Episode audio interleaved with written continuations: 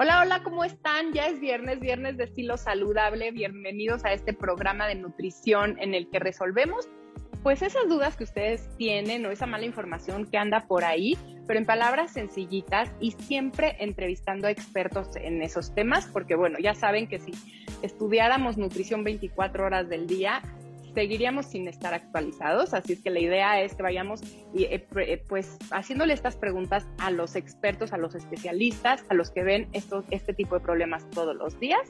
Y bueno, soy Esther Schiffman, soy nutrióloga, mi especialidad es hacia la obesidad, hacia estas enfermedades que rodean a la obesidad, pero hoy tengo conmigo a una experta en déficit de atención y en otros problemas eh, de, pues sí, cognitivos o mentales que eh, parecerían sencillos, sin embargo, sí tienen un trasfondo de nutrición y de alimentación importante. Así es que bienvenida Carla Paola Valenzuela, bienvenida a este tu programa. Hola, mucho gusto, muchas gracias por la invitación, es un placer estar aquí. Gracias. pues el placer es nuestro porque realmente es un tema que yo creo que a mucha gente le interesa. Eh, siempre hemos platicado aquí en el programa que todo lo que tenga que ver con psicólogos, psiquiatras, todo lo que es mental, se esconde, ¿no? Como que en México no queremos saber de eso. Eh, yo nunca voy a hablar con alguien porque eso ¿no? No, no, no, no se debe de hacer. Y al contrario, la salud mental es una parte importantísima del estilo de vida saludable y todos traemos un rollo emocional, todos traemos un rollo que resolver. Y bueno, platícanos un poquito por qué eh, te vas a esta parte de alimentación en autismo y en TDAH. Sí, pues mucho gusto a todos. Eh, yo soy mamá de cuatro niños. Eh, tengo un adolescente de 14 años que tiene TDAH, trastorno de déficit de atención e hiperactividad. Tengo un pequeño de 9 años que tiene autismo, TEA, que se le denomina ahora trastorno del espectro autista, y tengo unos cuatitos de 5 años. Uno neurotípico aparentemente, el otro pues es obsesivo compulsivo también, ¿no? Pero pues he estado muy involucrada en esto precisamente por mis hijos. Eh, yo estudié la especialidad de nutrición hace 11 años y yo como nutricionista, como especialista en nutrición, pues tenía muchas dudas, pero aún así, eh, como tú dices, hay muchos tabús, hay muchas cosas que incluso nosotros no relacionamos con la alimentación. Por ejemplo, el, desarrollo neuronal de nuestros niños, a veces no sabemos la importancia que tiene en, en estos aspectos, ¿no? Entonces, eh, yo empecé sobre todo a ver problemas en la conducta de mi niña. Mi niña tiene un coeficiente sobresaliente, pero siempre tuvo problemas de conducta. O sea, esa niña típica hiperactiva, o sea, súper inteligente de dieces, pero que le bajaban puntos por, por conducta precisamente, ¿no? Entonces, me ha tocado el caso de muchos papás que a veces pues es lo que batallamos, ¿no? Tu niño es hiperactivo, no se queda sentado, habla mucho y a veces no pensamos, sobre todo como mamás primerizas, como papás primerizos, de que puede ser un trastorno del neurodesarrollo. Más adelante, cuando nació mi segundo niño, que es el que tiene autismo, que fue cuando empezamos a ver que algo no andaba bien. Entonces ahí fue cuando hasta los dos años mi niño tuvo un desarrollo normal. Muchos niños con autismo eh, tienen un desarrollo normal hasta los 18 meses, hasta los dos años, y de repente como que tienen una regresión o un retroceso. Entonces, eh, yo ahí fue cuando empecé a notar que de los dos, incluso hasta los cuatro años, mi niño ya no avanzó, incluso empezó a retroceder un poquito. No, no, sí hablaba, decía papá, mamá, pero no tenía una comunicación fluida, eh, no comía bien, que es ahorita de lo que les voy a hablar un poquito. Mi niño tenía el trastorno de pica, comía todo menos alimentos, empezaba a comer pañal, cartón, muchas cosas que no debía comer. Entonces empecé a batallar mucho con eso y fue cuando empezamos con los estudios, ¿no? Entonces, a los tres años a mi niño le diagnosticaron trastorno del sueño y fue hasta los cinco años que me dieron el diagnóstico de autismo, que fue cuando empezamos también a tratar a mi niña, que fue todo con terapia cognitivo-conductual, con, con psicólogos, etcétera. Pero aún ahí no veíamos la relación directa con la nutrición. Fue hasta hace cuatro años que yo empecé a leer, investigar perdón, de hecho empecé a tomar cursos de eh, tratamientos biomédicos del autismo. Eh, yo me empecé a formar con el, profesor Neomar Semprún, que es un biólogo inmunólogo de Venezuela, Actualmente él radica en Madrid, pero pues desde ahí nos asesora, ¿no? Y nos da muchas, eh, muchas conferencias también y asesoría para padres. Entonces, fue ahí cuando empecé a descubrir yo la relación directa que existen entre ciertos alimentos y la conducta que tenemos. De hecho, como bien dices, o sea, tanto en nutrición como en medicina nos tenemos que estar actualizando constantemente porque lo que a mí me enseñaron hace 11 años es muy diferente a la información que tenemos ahorita. Entonces, la relación directa entre lo que nosotros comemos, nuestra conducta, nuestro estado de ánimo, la producción de esos neurotransmisores que son los que van a determinar en gran parte mi conducta, mi aprendizaje y mi, mi estado de ánimo en sí, pues tienen que ver directamente con la alimentación. Entonces, yo he estado estos cuatro años investigando muchísimo sobre esto precisamente como mamá y como profesionista y me encanta compartir con los demás papás y, llevar un poquito de esta información, porque sobre todo los papás que tenemos niños, incluso que aún no han sido diagnosticados, a veces no entendemos por qué mi niño no puede poner atención, no puede hablar, no puede tener un desarrollo típico como es la mayoría de los niños y adolescentes de ahora. Claro, y le ponemos atención a cosas que tal vez se ponen de moda, tal vez esta parte de los picky eaters, son niños muy remilgosos con la alimentación, y entonces eso ya se habla un poco más porque, bueno, e, es más común, pero, pero hay ciertos temas que, como tú decías, hay tanto tabú que no se hablan y que sufres en silencio, ¿no? Me ha pasado muchos papás también que tienen e, este tipo de espectros y que, y que no saben ni con quién acudir, ni cómo empezar, y hay mucho charlatán. Entonces, siempre acérquense a un especialista, a alguien que estudie, alguien que le sepa, porque sí con la alimentación podemos ayudar a mejorar estas situaciones eh, y es un todo, ¿no? La alimentación va a ser parte de ese tratamiento, va a ser parte de, ese, pues sí, ¿no? De ese todo que le va a ayudar a ese niño a desarrollarse eh, de la mejor manera posible y a que, y, a que desarrolle su potencial, como tú decías, ¿no? Tu hija es, brillante y bueno, tal vez esto eh, se sentía limitada, ¿no? Como por, por, su conducta y con la alimentación le puedes ayudar, ¿no? a pues no sé, ahora tú nos vas a platicar, pero cuéntanos cuáles son los principales problemas de alimentación que ves eh, tanto en niños con TDAH como en niños con autismo. Sí, eh, sobre todo con los que tenemos más problemas son con los niños con autismo. El autismo, pues antes era catalogado como un niño que estaba en un rinconcito. De hecho, yo antes de tener el conocimiento y el diagnóstico de mi niño, al igual que la mayoría de las personas que me ha tocado platicar, a veces nos imaginamos que un pequeño con autismo es un niño que no habla, un niño que siempre va a ser dependiente, que está en un rinconcito moviéndose porque es, es algo típico de ellos. Pero ahorita el trastorno de espectro autista o TEA, que es como se denomina, que se engloba desde Asperger y, otros trastornos del, desarrollo generalizado, entonces, eh, es, es, muy amplio. Entonces, tenemos niños desde autismo leve hasta casos muy, muy severos y cada uno es diferente. De hecho, el tratamiento para cada uno debe ser individualizado, pero en su mayoría, o sea, la evidencia científica, ahorita lo que estamos manejando es medicina basada en evidencia y todos los artículos que hay, nosotros podemos buscar porque ahorita, gracias a Dios, tenemos acceso a la información. O sea, cualquiera puede entrar ahorita a Internet y como tú dices, desgraciadamente nos vamos a encontrar con muchas cosas que no son, con muchos charlatanes. Incluso me ha tocado casos de pseudomédicos o gente que se hace pasar por profesional que no lo es, que se ostentan títulos que no los tienen.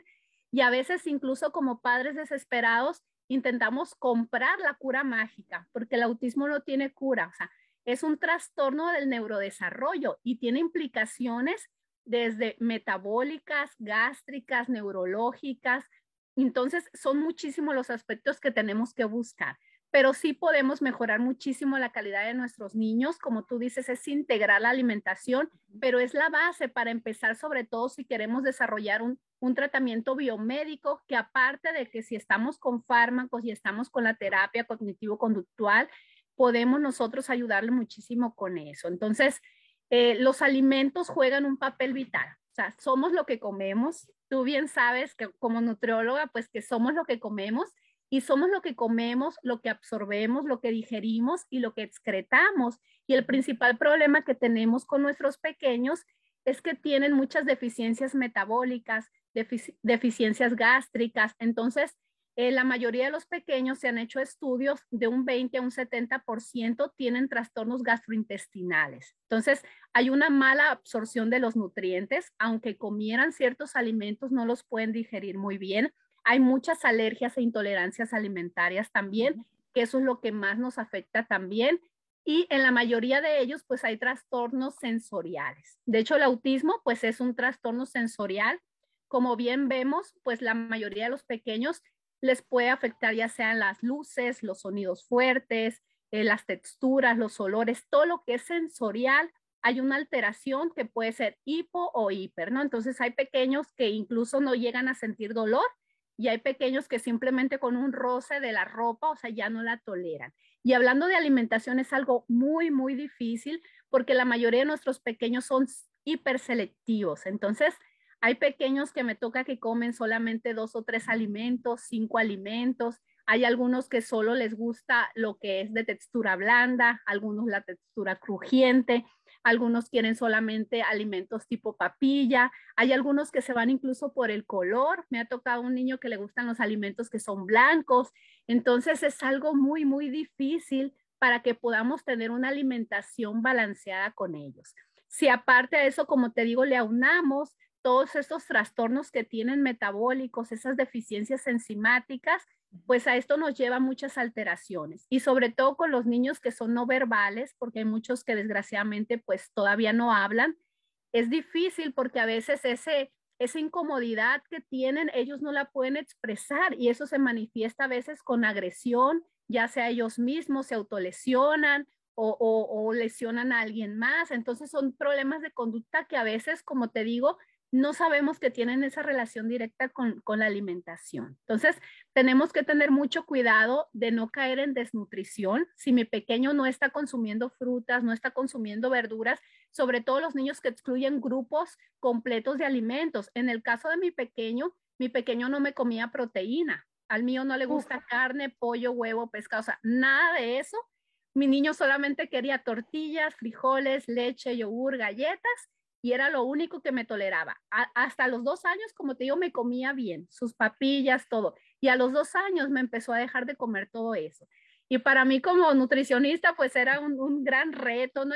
Y, tú así de, por favor, come, es lo más importante para la salud, ¿no? Porque somos muy clavadas, claro. Nada, o sea, nada. Yo, yo sufrí de los dos años a los cuatro años donde no lo podía hacer que comiera nada. Entonces, hasta que me entré en este mundo, como te digo, pues empecé a poco a poco ir incluyendo otras cosas. Yo lo que hacía con mi pequeño, pues era darle suplementos. Entonces le daba sus suplementos de proteína. Mi niño jamás presentó desnutrición. De hecho, empezamos a medicarlo y yo cada seis meses le hacía sus análisis y mi niño perfecto. O sea, nunca tuvo anemia, todo su crecimiento, su peso, su desarrollo normal.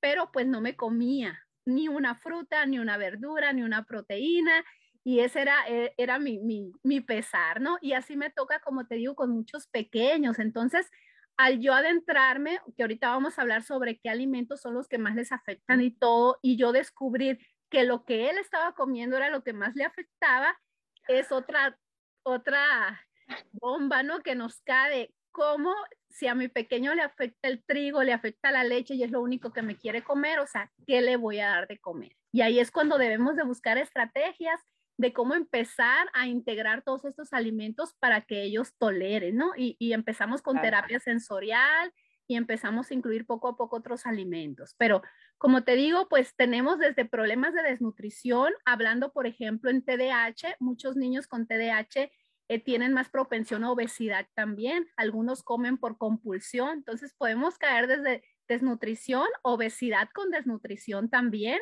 sobrepeso y obesidad pero sobre todo muchas carencias nutricionales, ya sea porque no están consumiendo esos alimentos, incluso como te digo, quitan grupos enteros eh, de alimentos, o simplemente porque lo están comiendo, pero no lo están absorbiendo correctamente. Entonces, sí, la verdad debemos de poner mucha atención en eso. Qué complicado. Lo que entiendo es que esto tiene que ser muy individualizado porque cada niño puede ser un caso completamente diferente. Entonces, si nos estás escuchando y piensas que algo no está completamente bien, ¿no? Porque puede ser desde, ¿no? Como tú decías, no verbal, alta verbal, hasta con exclusión. Con... Realmente hay una gama de casos muy, muy diversa, pero si sientes que pudiera ser el caso de alguno de tus hijos que pudiera tener autismo o TDAH o simplemente algo que no entiendes o que no comprendes o que realmente se ha vuelto muy complicado, especialmente en el tema de alimentación, es ir con un especialista, porque si no empieza una mala relación con la comida. Además de que tienes este problema en el neurodesarrollo, además ya se está volviendo un problema con tu mamá y con tu papá, porque hay peleas, porque hay presiones, porque no se vuelve todo un rollo familiar este asunto de la comida. Y eso es lo que menos debe de pasar, porque todavía se va a complicar más, ¿no? Ya trae el, chavito un rollo muy, muy intenso y además se ha convertido en un problema familiar. Entonces, identificar que hay cierto problema, no sé cuál sea, voy con especialista, busco el diagnóstico lo más rápido posible. Aquí tardamos en, dar diagnósticos, tardamos en pedir ayuda, tardamos en identificar qué es. Y ya que sé qué es, y ya que conozco a mi hijo, y ya que estoy identificando qué problemas con el nutriólogo, ¿no? Y juntos eh, se pueden solucionar con la alimentación, entonces ya seguramente el camino va a ser un poquito más sencillo, seguramente ¿no? vas a ir viendo beneficios y vas a ir viendo como avances eh, poco a poco. Pero tenemos que estar abiertos a que esto puede pasar, a que esto es más común de lo que pensamos y dos, acudir al nutriólogo como parte esencial de un tratamiento, porque a veces creo que al nutriólogo lo dejamos al final, sentimos que el nutriólogo nada más nos va a decir come más frutas y verduras y no es cierto, ¿no? Tenemos una función bien, bien importante junto con el gastro, en el caso de toda la parte de malabsorción, junto con el, médico del metabolismo, ¿no? Como esta parte eh, que estará pasando en estas alteraciones, eh, como en nuestra propia parte y con el psicólogo. Todo lo que es cognitivo-conductual se lleva de la mano con un nutriólogo para que realmente esos cambios de conducta se logren. Así es que creo que eh, iniciamos ¿no? este programa con esta parte de abrir los ojos, no negar, no tapar, no son cosas malas, son cosas que existen y creo que ya ¿no? En este, en este siglo tenemos que, que, estar mucho más abiertos y ayudar a nuestros niños a, a que no se vuelva un problema todavía más grave, ¿no? Así es, y desgraciadamente todos estos trastornos del neurodesarrollo van en aumento. O sea, todos ahorita conocemos algún pequeño que tiene algún, eh, algún tipo de estos trastornos, porque antes pues era uno de cada mil niños. Igual pues antes no se hacían tantas evaluaciones. Y ahorita, como te digo, como se engloban tantas cosas en el trastorno de espectro autista, pues ya encontramos que uno de cada 60 pequeños presenta cierto grado, ¿no? Entonces, uno como papá regularmente nos damos cuenta de que algo no anda bien, algo por ahí está mal, pero a veces incluso nos da el temor, el, incluso tener un diagnóstico nos lleva a un proceso de duelo, que hay muchos papás que no lo aceptan, o sea, se niegan en que tú, el que tu niño, el que tu hijo pueda tener este trastorno, ¿no? Aquí, como les digo, pues hay diferentes eh, diferentes niveles, ¿no? De, afectación. Entonces, podemos tener niños con autismo que pueden tener una vida totalmente normal, pudiéramos decir. Entonces, pueden desarrollarse normalmente. Mi niño, gracias a Dios, pues ha podido ir a escuela, escuela normal, escuela regular, no ha necesitado maestra sombra, hemos estado trabajando muchísimo con él, pero sí hay muchos pequeños que sí requieren este apoyo, pues desde muy temprano y desde más temprano tengamos el diagnóstico y empecemos a intervenir y a trabajar, pues va a ser muchísimo mejor.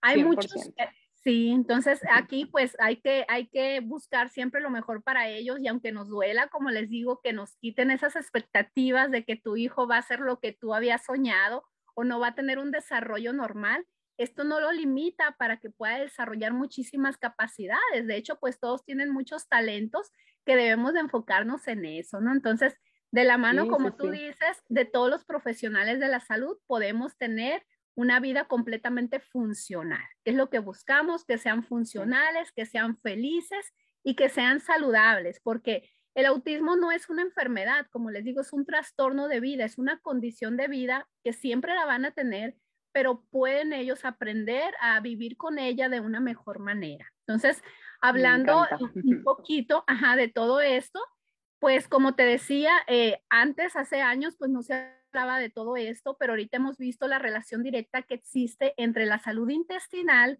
eh, nuestra microbiota, no sé si ya hayas tocado estos temas anteriormente o últimamente con, con todo esto, pero cómo esa relación que tenemos de nuestra salud intestinal va a influir directamente, como te decía, pues en nuestra salud mental. Entonces, hay una relación directa entre, entre nuestros intestinos y nuestro cerebro Y hay muchos alimentos. Que yo siempre, yo les, yo siempre les he recalcado que siempre en todos los libros y en todos los documentos aparece la microbiota, que es este conjunto de bacterias que tenemos en el intestino y en todo el tracto gastrointestinal y que nos protegen y que nos ayudan y que son buenas, ¿no? Convivimos. De hecho, hay más bacterias en, en nosotros que, que todo lo demás. O sea que necesitamos cuidarlas pero siempre se habla de la microbiota como el segundo cerebro y yo siempre he dicho que es el primero, es realmente el que recibe toda la información del ambiente, es, ¿no? Estas bacterias sensan qué comió, qué no comió, qué siente, qué piensa, eh, qué pasó, qué se liberó, qué no se liberó, qué se está absorbiendo, qué no se está absorbiendo y mandan la señal al cerebro y el cerebro ya, ya dice, ok, tú haces esto, ok, tú haces esto,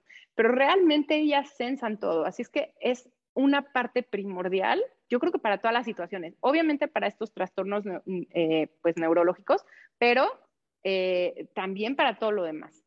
A raíz de la salud de nuestra microbiota se van a mejorar mucho nuestras condiciones generales. Y antes de que, de que sigas un poquito con este tema que me apasiona muchísimo, me llamaba la atención cuando hablabas de felicidad y ya lo hemos tocado también un poquito aquí y me gustaría recalcarlo porque siento que uno de los problemas que tenemos en la actualidad es que nos han educado a que tenemos que ser felices, felices por siempre, ¿no? Que la vida es una constante felicidad.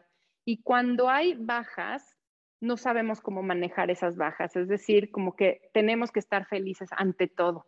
Y no es cierto, ¿no? Hay ciertas situaciones que no son tan perfectas Ajá, pero en el momento que nos abramos a esa no perfección y a cosas que no podemos controlar, creo que realmente vamos a ser felices, porque de eso se trata la vida, ¿no? De, de, de, de abrazar esas situaciones que no son tan placenteras, pero que pasan y, y, salir de ellas, ¿no? Es decir, ver la manera de salir de ellas. Y creo que nadie nos enseña eso y como tenemos que ser felices por siempre y tenemos esa expectativa de que todo es perfecto y que si haces las cosas bien, tienen que salir bien creo que nos frustramos mucho y no tenemos esa tolerancia a la frustración y creo que de ahí viene tanta depresión y tantos problemas eh, eh, mentales también, ¿no? Que tenemos toda la parte emocional. Pero bueno, ese será otro tema, pero sí quería como que nos abramos a estas emociones que estamos sintiendo, a estas situaciones de vida que no están en nuestras manos y que tomemos acción, sí, con los expertos a tiempo, que no nos esperemos, no, esto a mí, a no me puede pasar, ¿no? todo, todo puede pasar y, todo tiene solución, pero hay que abrirnos un poquito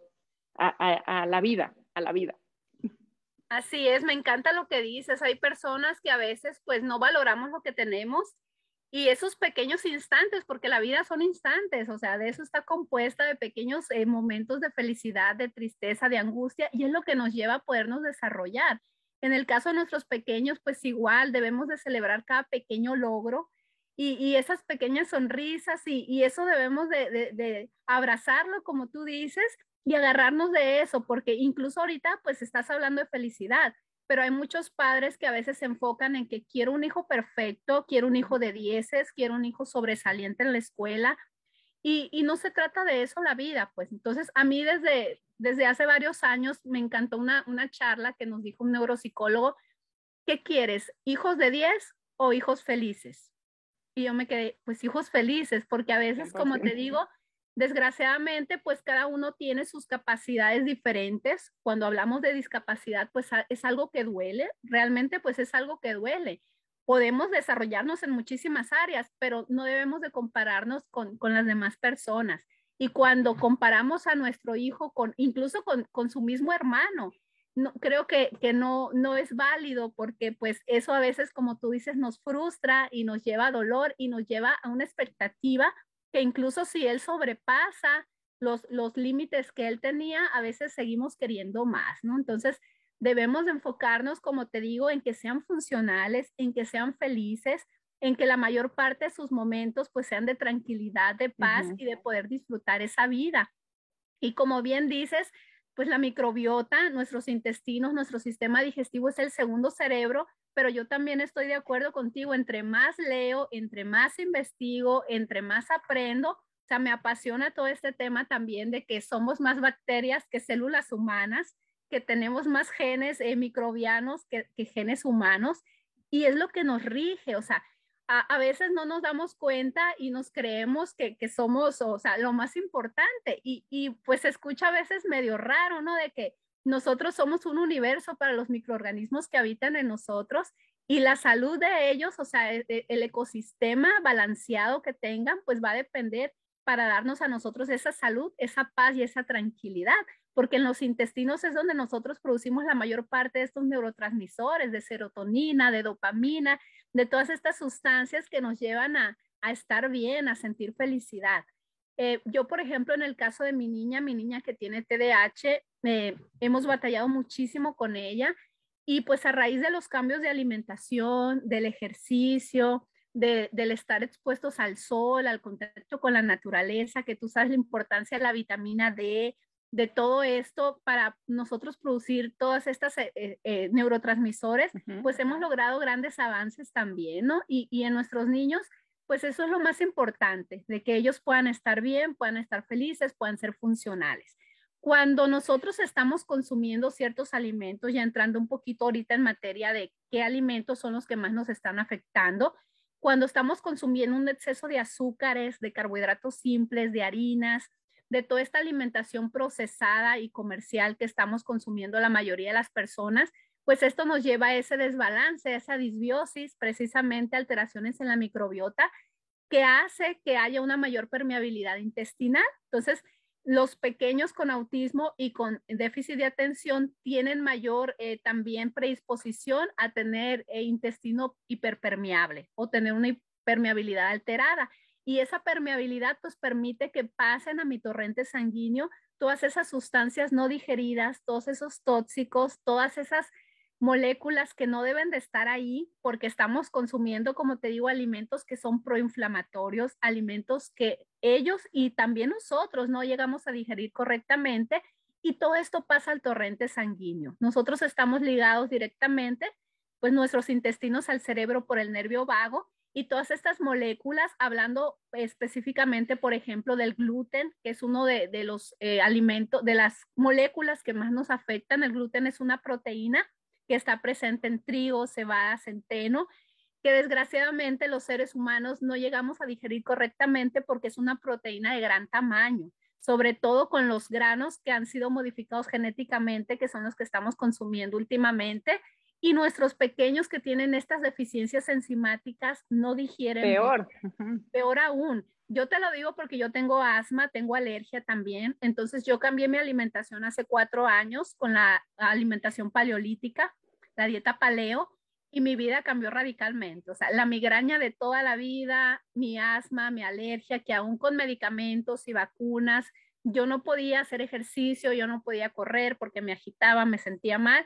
Dejé de consumir lácteos, dejé de consumir trigo, dejé de consumir alimentos procesados, azúcar y mi vida cambió radicalmente. Y lo mismo pasó con mis pequeños. Entonces, nosotros como familia hicimos el cambio integral porque pues a veces queremos inclusión y hablamos de inclusión y exigimos que incluyan a nuestros pequeños y a veces nosotros mismos no lo hacemos. Me toca a papás que están cuidando la alimentación de sus pequeños, ya sea por obesidad o por algún padecimiento, y de repente, pues no, es que mi hijo no toma refresco de cola, no consume dulces, no consume harinas, pero yo sí lo estoy comiendo y eso pues también es... Qué difícil. Es lo peor. Entonces aquí es importante educarnos como familia, pero de verdad que el beneficio es para todos, porque a mí me toca desde todas las citis, que son inflamación y dolor, colitis, gastritis, dermatitis, rinitis, sinusitis, etcétera, alergias, asma, todo esto va a mejorar cuando nosotros quitamos todos esos alimentos proinflamatorios. Y el que más nos afecta, como te digo, pues es el gluten, ¿no? Entonces el gluten que está presente en estos cereales, al ser una molécula de gran tamaño que nuestros pequeños no pueden desdoblar eh, completamente, va dañando con el paso del tiempo las paredes intestinales, las vuelven hiperpermeables y eso permite que entren estas partículas. Lo mismo sucede con los lácteos, que también hay una gran controversia, ¿no? De que pues los lácteos son la principal fuente de calcio y los niños tienen que consumir leche. En mi casa hace cuatro años que no hay leche animal, consumimos leches vegetales, de coco, de almendras, de amaranto, etcétera. Yo tengo, como te digo, unos, unos pequeñitos de cinco años, unos cuatitos, y mis niños perfectamente, o sea, pasaron del pecho a la leche vegetal y no han consumido eh, leche animal y no hay ningún problema. Pero ya, ya ese es otro tema, eh, adentrarnos de que la leche sí, la leche no, porque a mí tampoco me gusta eh, tampoco ser tan radical, ¿no? Habrá personas que sí puedan tolerar bien los lácteos, habrá personas que no, pero siempre va a haber estas intolerancias, más o en mayor o menor medida, pero nos puede llegar a afectar.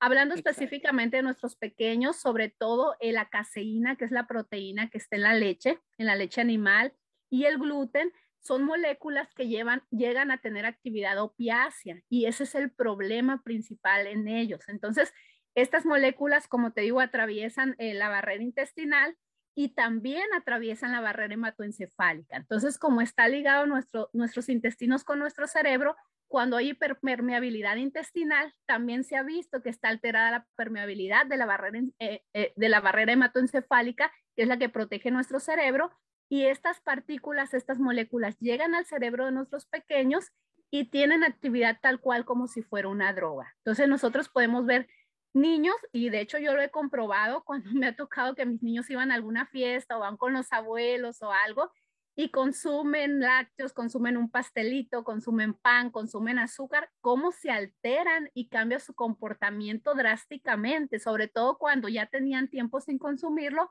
y lo vuelven a consumir. Entonces, tienen actividad, como te digo, eh, estas moléculas pues se convierten en casiomorfina, gluteomorfina y tienen esa actividad tal cual como si fuera una droga. Lo mismo pasa con el azúcar. El azúcar biológicamente se pues, está catalogado como una droga.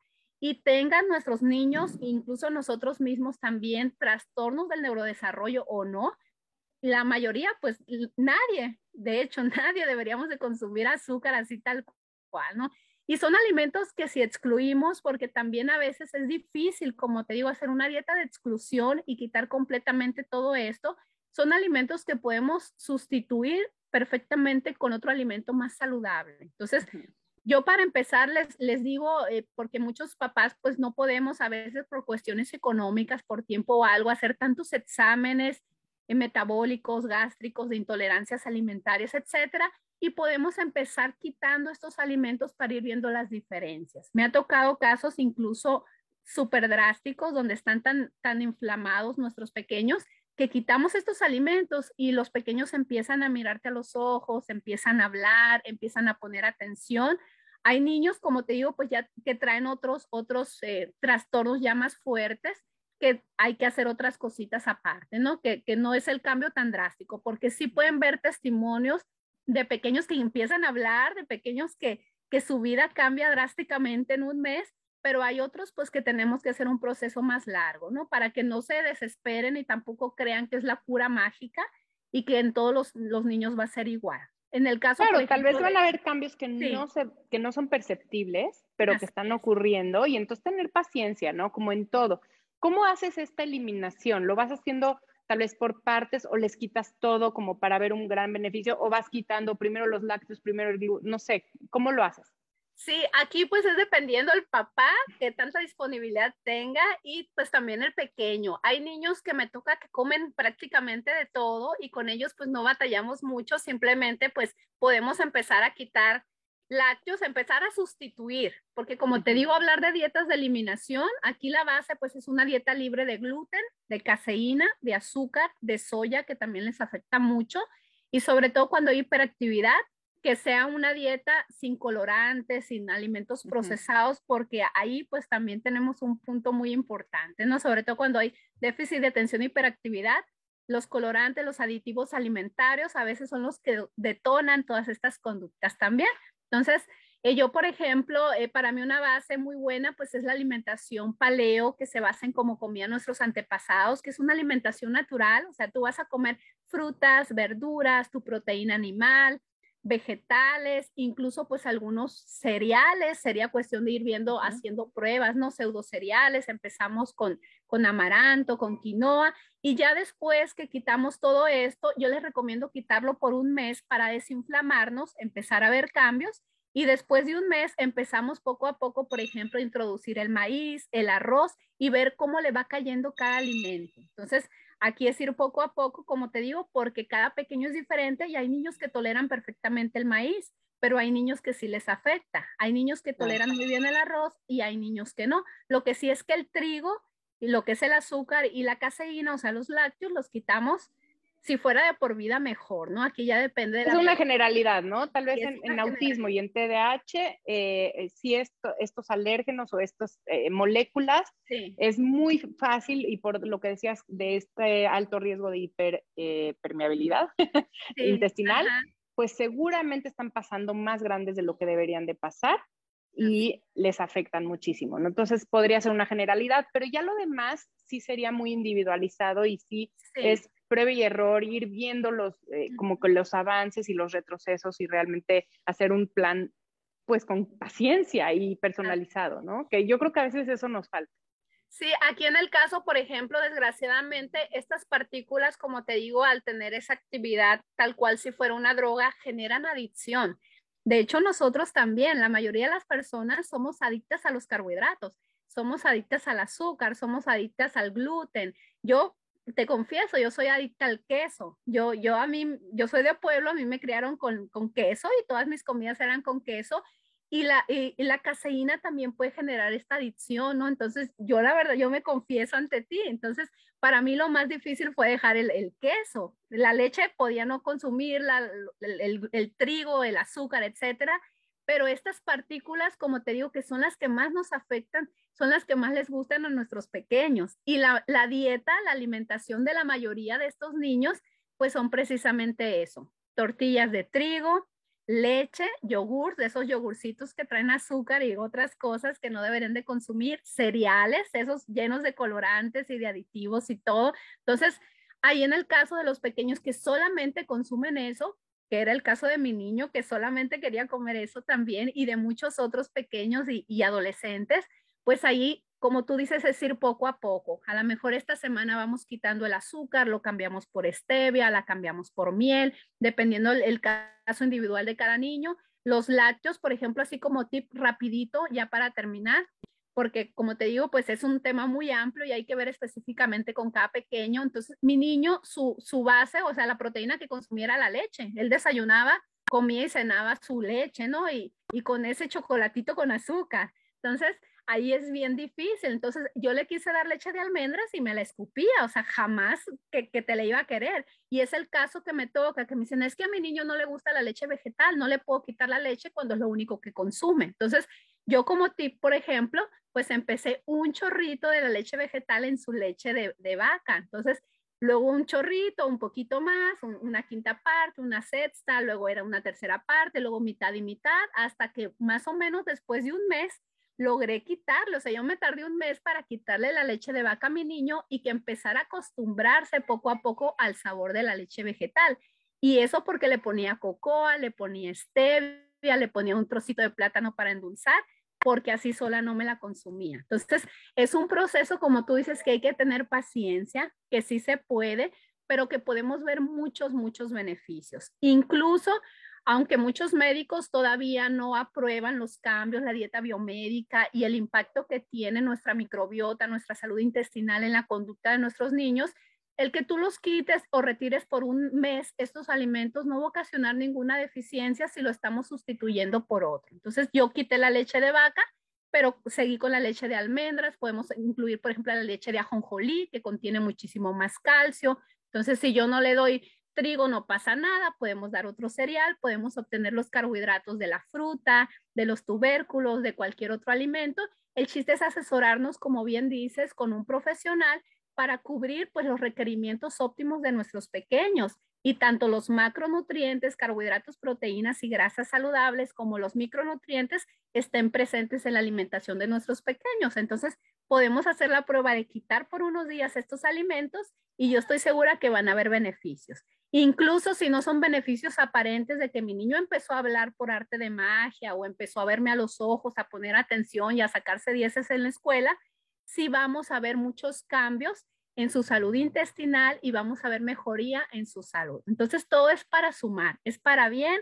Incluso yo los invito que como familia, los que nos estén viendo y escuchando, hagan la prueba ustedes mismos, porque la mayoría de las personas pues tenemos sobrepeso, tenemos obesidad, tenemos diabetes, tenemos alergias, tenemos asma, tenemos colitis, todas esas itis, dolor, migraña, y aunque no lo crean, está ligado directamente con nuestra microbiota intestinal, con nuestra salud intestinal y con todos estos alimentos que estamos consumiendo que nos están inflamando, que no estamos digiriendo bien y que están afectando en, en, la producción de todos estos neurotransmisores, de todas estas sustancias benéficas para nuestra salud, que están afectando tanto nuestra conducta como nuestra salud en general para desarrollar estos padecimientos. Entonces, hagan la prueba, por favor, unos días y van a ver la diferencia tanto en sus pequeños como en ustedes mismos.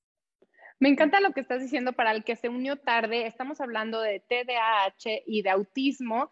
Eh, son niños que necesitan hacer este tipo de cambios y que se ve casi, casi de inmediato los beneficios. Realmente tenemos la obligación de intentarlo y de ver si va por ahí y seguramente sí, porque la mayoría ya está muy documentado, pero obviamente vayan con un profesional de la salud para que haga estos intercambios que Carla nos hace favor de, decir tan claro, porque sí se puede encontrar un alimento sustituto, el chiste es hacerlo, ¿no? Y que realmente obtengas todo lo que necesita tu cuerpo para sanar solo. No se trata de quitar cosas y ya, sino se trata de cambiar por otro que no te tenga ese mismo efecto negativo, en el caso como son las alergias, como son eh, pues el TDAH y otros problemas de neurodesarrollo.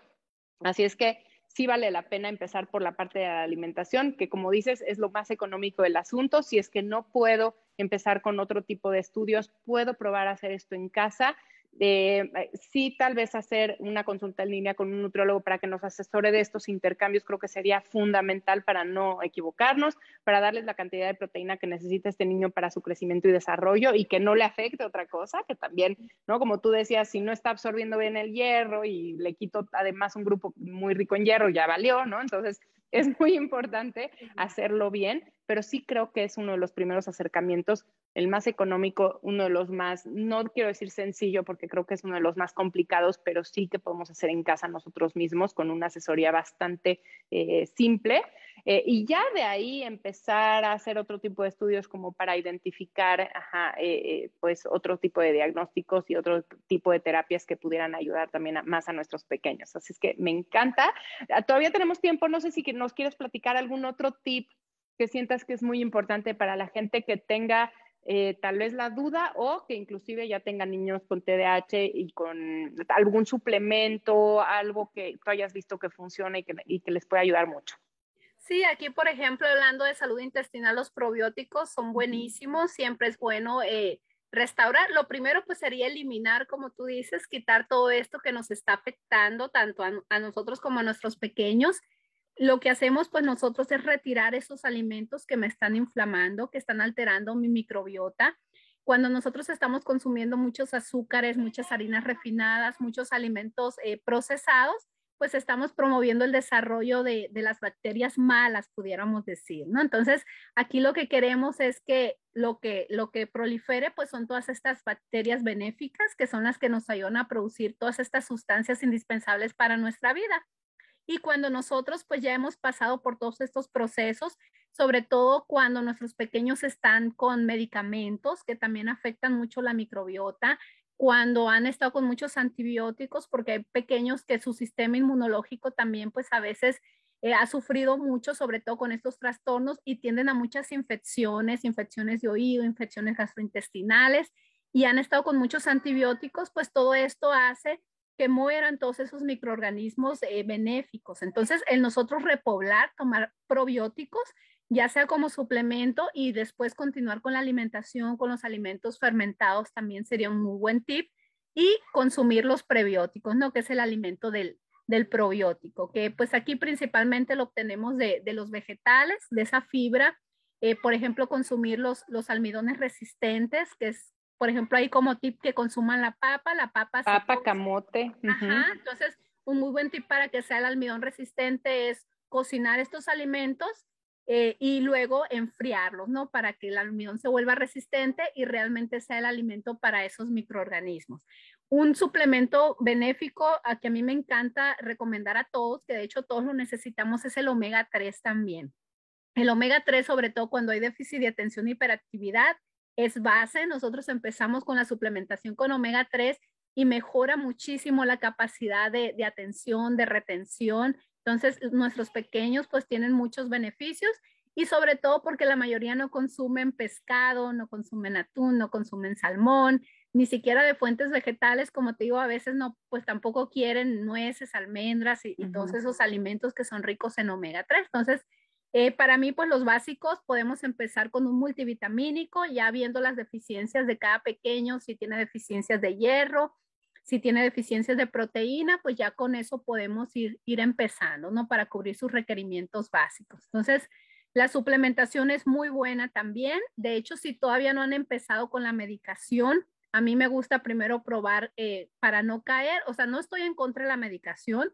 Mi niño empezó con medicamentos y gracias al cambio de, alimentación y los suplementos, yo poco a poco le fui disminuyendo la dosis hasta que dejó de, consumir, eh, de consumir los fármacos, de tomar los medicamentos.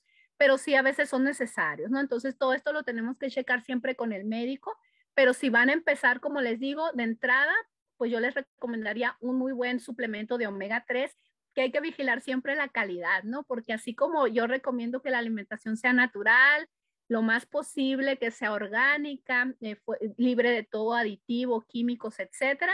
A veces en los suplementos también caemos en eso, ¿no? Entonces a veces consumimos, sobre todo los suplementos que son para pequeños, que a veces vienen en gomitas, en jarabes, que traen muchísimo azúcar, que traen colorantes, que traen otros aditivos, que también a veces ahí está lo que les pudiera alterar, ¿no? Entonces siempre hay que cuidar mucho la calidad y que sean lo más natural, orgánico, sin aditivos químicos y sin azúcar añadida. Entonces podemos empezar con eso, unos muy buenos probióticos, un, omega 3 y pues los fitonutrientes antioxidantes que ya sea podemos obtenerlo, como te digo, de un multivitamínico o hay algunos otros que ya vienen así por separado que nos dan muy buenos resultados. Me encanta, yo amo el omega 3, ya saben todos los que me escuchan cada viernes aquí en Estilo Saludable, que los omegas siento que es un nutrimento que no consumimos fácilmente, casi nadie comemos pescado en una cantidad suficiente y tampoco se recomienda que comamos diario pescado. Entonces sí es importante suplementarnos con omega 3 en una dosis antiinflamatoria, pero las guías de TDAH dicen específicamente que un niño con TDAH tiene que tomar omega 3, igual que una persona con triglicéridos elevados. Hay, hay cosas que yo todavía no entiendo cómo no se, eh, no tienen la difusión adecuada, cómo la gente puede pasar que no comas fruta después de las 6 de la tarde, pero no digan si tienes triglicéridos altos, toma omega 3, o si tienes TDAH, toma omega 3. Pero bueno, poco a poco los nutriólogos creo que tenemos mucho que decir y mucho que transmitir y bueno, espero que todos los que nos están escuchando se lleven eh, mucha información. Yo sé que a veces hablar de la microbiota y de los omegas y de todo esto es complicado, disbiosis, ¿qué serán esas palabras?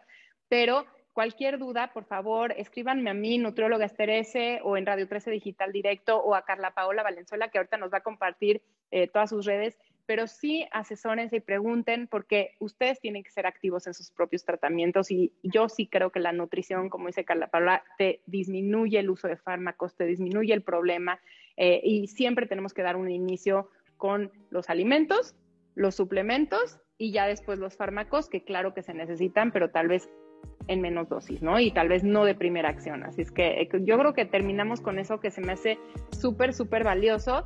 No sé si nos puedes compartir dónde te pueden consultar para que si alguien tiene un hijo con TDAH, con autismo o simplemente alergias o quisiera saber más de la dieta paleo, creo que tú eres una experta y creo que los vas a poder guiar en que no hagan locuras luego que hacen con las dietas paleo, locuras, que cuando se hacen de una buena manera puede ser muy beneficiosa para la salud. Sí, eh, me pueden encontrar en Instagram como nutricionista-carla Paola o en Facebook como tu nutricionista Carla Paola. Ahí me pueden mandar un mensajito, de hecho pues ahí viene también mi WhatsApp, cualquier información, cualquier mensajito, con gusto se las comparto, eh, sin ningún compromiso. No, muchísimas gracias, gracias por tu tiempo. Eh, por fin logramos esta entrevista que teníamos muchísimas ganas. Tienes que venir porque tiene, no saben Carla Paula todo lo que sabe y todos los temas eh, tan interesantes que estuvimos discutiendo. Nos fuimos por este porque creo que es muy importante hablar de la parte de TDAH y de autismo que casi no se habla y que creo que la alimentación tiene mucho que ver. Pero bueno, vamos a, seguir invitando a Carla Paula para que nos platique todo lo que sabe. Gracias por tu tiempo, gracias por estar aquí. Y gracias Radio 13 Digital por este espacio. Gracias a todos ustedes que nos siguen todos los viernes de 12 a 1 aquí en Estilo Saludable. Soy Esther Schiffman, soy nutrióloga y no se olviden que falta la receta saludable de la semana, así es que ahorita regresamos con ella. Gracias por seguirme y nos vemos prontito.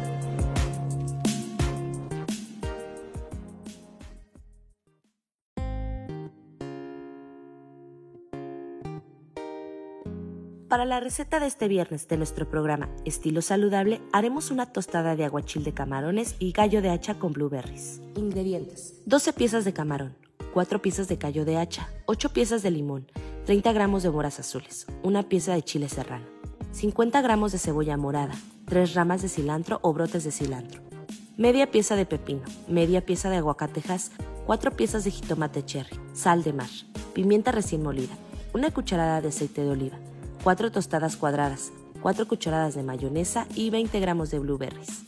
Preparación. Retira la cáscara y la avena central de los camarones.